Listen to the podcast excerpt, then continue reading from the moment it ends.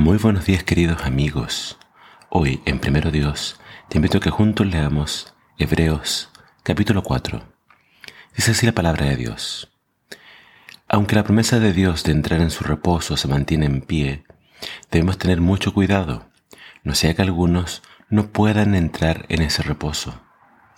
Pues la buena noticia nos ha sido anunciada de la misma manera que les fue anunciada a ellos, pero no les fue de ningún provecho porque no la creyeron. Solo los que tenemos fe podemos entrar en el reposo de Dios. Él ha dicho, airado contra ellos, juré que no entrarían al reposo que les tenía preparado. Aunque su trabajo quedó listo en la creación del mundo, en cierto lugar se ha dicho así del día de reposo, Dios descansó del séptimo día tras haber terminado sus obras. Sin embargo, en otro pasaje dice, no entrarán en mi reposo. Eso significa que todavía falta que algunos entren al reposo de Dios. Los que primero tuvieron la oportunidad de entrar no la aprovecharon por desobedientes. Por eso el Señor volvió a señalar un día, que es hoy, y lo anunció por medio de David en las palabras que ya citamos. Si oyen hoy su voz, no endurezcan sus corazones. Si Josué les hubiera dado el lugar de reposo, Dios no habría hablado mucho tiempo después de otro día. Por lo tanto, todavía queda un reposo para el pueblo de Dios.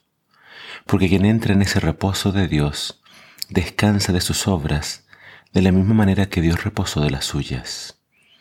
Pongamos pues empeño en entrar también en aquel reposo. Cuidémonos de no desobedecer a Dios, como lo desobedecieron los israelitas. La palabra de Dios es viva y poderosa, es más cortante que una espada de dos filos, que penetra hasta lo más profundo de nuestro ser y examine nuestros más íntimos pensamientos y los deseos de nuestro corazón. Nada de lo que Él ha creado puede esconderse de aquel a quien tendremos que rendir cuentas de nuestros hechos. En Jesús, el Hijo de Dios, tenemos un gran sumo sacerdote que subió al cielo mismo. Por eso debemos seguir confiando en Él. Nuestro sumo sacerdote entiende nuestras debilidades porque él mismo experimentó nuestras tentaciones, si bien es cierto que nunca cometió pecado. Acerquémonos, pues, confiadamente al trono del Dios de amor, para encontrar allí misericordia y gracia en el momento en que la necesitemos. El capítulo de hoy comienza nuevamente hablándonos de este reposo de Dios. Está haciendo referencia a la entrada del pueblo de Israel a la tierra prometida. Ese era el reposo, porque acá se menciona a Josué. Después de la muerte de Moisés, Josué tuvo la tarea de entrar a Israel a la tierra prometida, y se habla de esa entrada a esta tierra como un reposo. Reposo podríamos decir de haber estado en Egipto esclavos, reposo de haber pasado 40 años en el desierto. Pero después dice, hay otro reposo. Y también se habla del día de reposo, que es el sábado. Entonces, Acá el autor está comparando la entrada de Israel a la tierra prometida con el futuro reposo que es la entrada de los hijos de Dios al cielo. Ese es el reposo definitivo. Ese será el descanso de todo nuestro trabajo en esta tierra, de todo el sufrimiento. Entonces, en esa comparación el autor dice, tengamos cuidado, porque así como Israel no todos entraron al reposo, puede ser que nos pase a nosotros que tampoco entremos al reposo de Dios. Es una advertencia, cuidémonos, que no nos pase lo mismo. Entonces, ¿cuál fue el problema de Israel? La falta de fe y la desobediencia. Entonces, por eso el autor dice, nosotros tenemos fe. Y da a entender de que nosotros también somos personas que van a obedecer el mensaje de Dios. Cuidado con no creerle a Dios y cuidado con desobedecer. La invitación una vez más es, no endurezcan su corazón. Que el Señor nos ayude entonces a confiar en Dios, en sus promesas, en su palabra.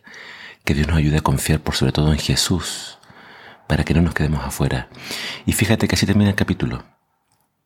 Nos habla del juicio de Dios. Dice, todos tendremos que dar cuentas a Dios de nuestros hechos. Y después dice, o antes dice, la palabra de Dios es como una espada que corta hasta el alma y puede examinar nuestro, corazón, nuestro corazón, nuestros pensamientos más íntimos. Quien hace eso es la palabra de Dios, pero quien hace también eso es Jesús. A Jesús no lo podemos engañar.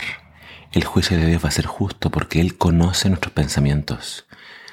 Pero a la vez dice después acerca de Jesús, Él es nuestro abogado, Él es nuestro sumo sacerdote, que está presentándose por nosotros ante Dios.